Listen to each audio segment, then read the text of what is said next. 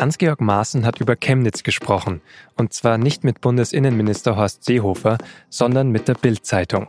Der Präsident des Verfassungsschutzes zweifelt an, dass es in Chemnitz rechtsextremistische Hetzjagden gab. Jetzt fordern ihn mehrere Parteien zum Rücktritt auf. Sie hören auf den Punkt, den SZ-Nachrichten-Podcast am Freitag, den 7. September. Mein Name ist Vincent Vitus Leitgeb.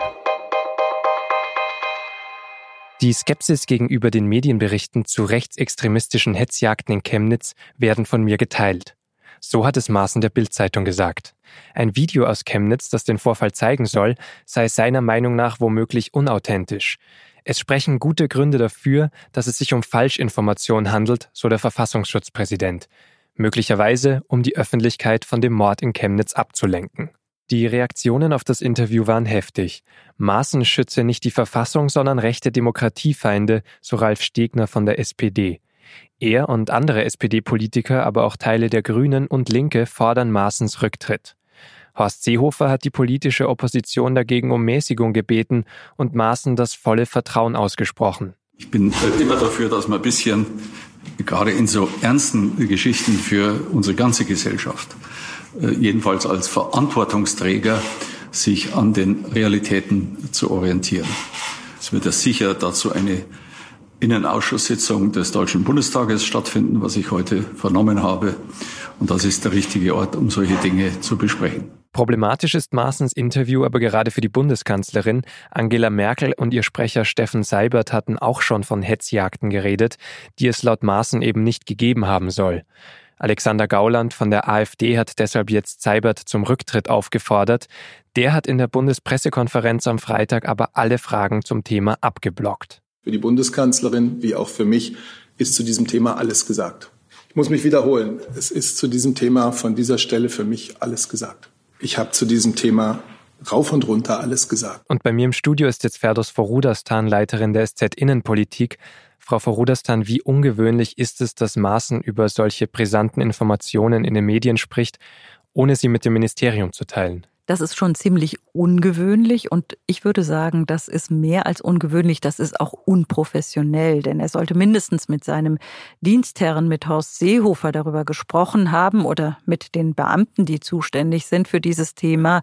Und da die ganze Sache so brisant ist, meine ich, dass er sich auch mit dem Kanzleramt hätte in Verbindung setzen müssen. Ist das ein bewusster Angriff auf die Kanzlerin und ihren Sprecher, die ja eben diesen Begriff Hetzjagden schon verwendet haben? Leider kann ich in Herrn Maaßen nicht hineingucken, aber ich würde sagen, jemand in seinem Alter, mit seiner Erfahrung in dieser Position muss zumindest wissen, dass es als ein Angriff, als eine massive Kritik, eigentlich als eine Geringschätzung auch der Bundeskanzlerin aufgefasst wird. Und ich finde, das ist nicht der Job eines solchen Menschen, ganz egal, was er davon hält, was sie gemacht hat. Aber so agiert man nicht. Wie viel geht es denn für Sie in dieser ganzen Debatte jetzt um Semantik, also um diesen Begriff Hetzjagd und was wir damit verbinden? Am Anfang dieser Debatte um diesen Begriff Hetzjagd dachte man ja, es geht um den Begriff. Also tatsächlich, wie drückt man das aus, was da geschehen ist?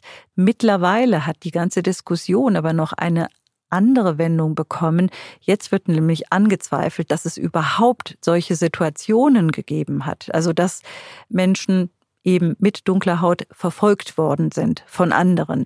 Und da schwirren nun nicht nur alle möglichen Gerüchte durch die Luft, sondern auch alle möglichen Behauptungen von allen möglichen Menschen. Und da sind im Moment sehr viele Journalisten vor allen Dingen dran, nicht nur Journalisten, aber viele Journalisten herauszufinden, was es damit auf sich hat. Man muss dazu sagen, im Mittelpunkt dieser Frage steht ja ein Video, auf dem solche Szenen zu sehen sind. Und von diesem Video legt Herr Maaßen sehr nahe, man kann sagen, es ist schon knapp an einer Behauptung dran, dass es gefälscht sei. Allerdings gibt es nicht nur dieses Video, mal ganz abgesehen davon, ob es echt oder nicht echt ist, sondern es gibt sehr viele Aussagen von Menschen, die an diesen betreffenden Tagen in den Straßen von Chemnitz gewesen sind und die berichten von Ausschreitungen, von Übergriffen. Es war jetzt dann doch eine sehr klare Äußerung von Herrn Maaßen. Denken Sie, er konnte das nur tun, weil sein zuständiger Minister Horst Seehofer in den letzten Tagen sich auch schon ähnlich geäußert hat, zumindest diesen Mob nicht anerkennen wollte, der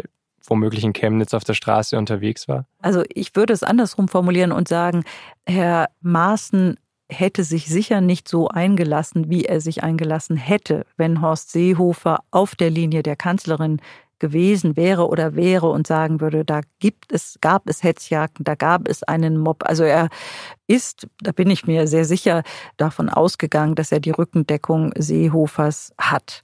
Trotzdem würde ich jetzt sagen, klug war es nicht, aber im Moment sind die Dinge alle sehr im Fluss. Und ich glaube, alle, die sich im Moment damit beschäftigen, tun gut dran zu gucken, was kommt raus bei diesen ganzen Recherchen.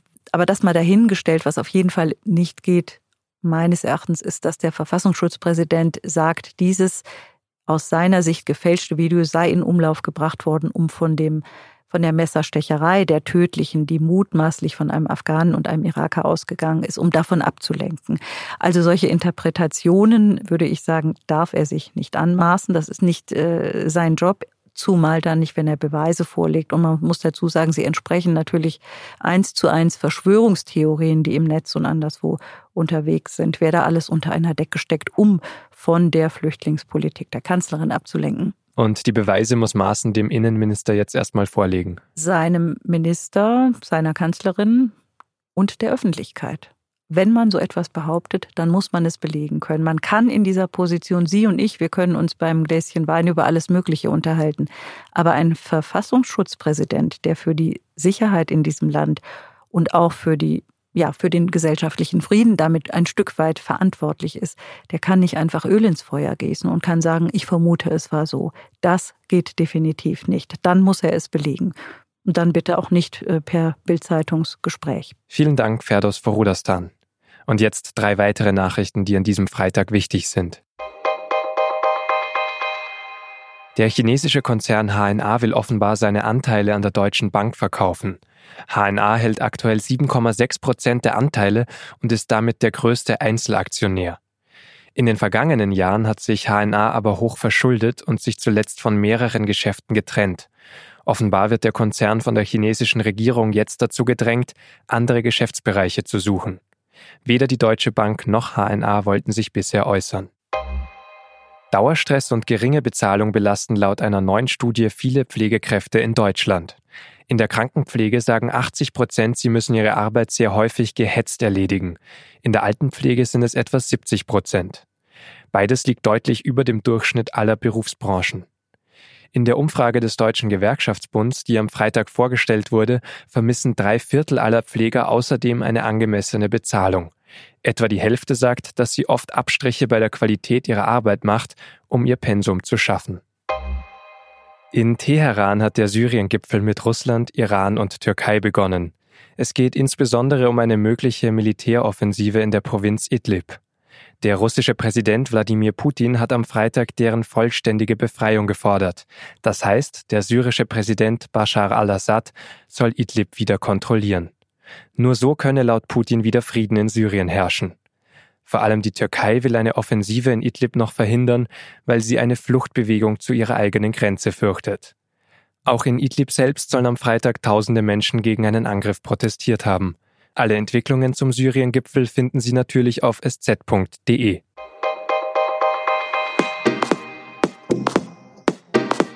Das war auf den Punkt der SZ-Nachrichten-Podcast für diese Woche. Redaktionsschluss war auch heute 16 Uhr. Unsere nächste Folge erscheint wie gewohnt am Montag um 17 Uhr und am Montag endet ja auch die Sommerpause des Bundestages. Passend dazu empfehle ich in der Wochenend-SZ das Buch 2 von Roman Deininger und Jens Schneider. Sie fragen darin, wie hat die AfD das Parlament im letzten Jahr verändert und wie wird sie es weiterhin tun? Danke fürs Zuhören und bis Montag.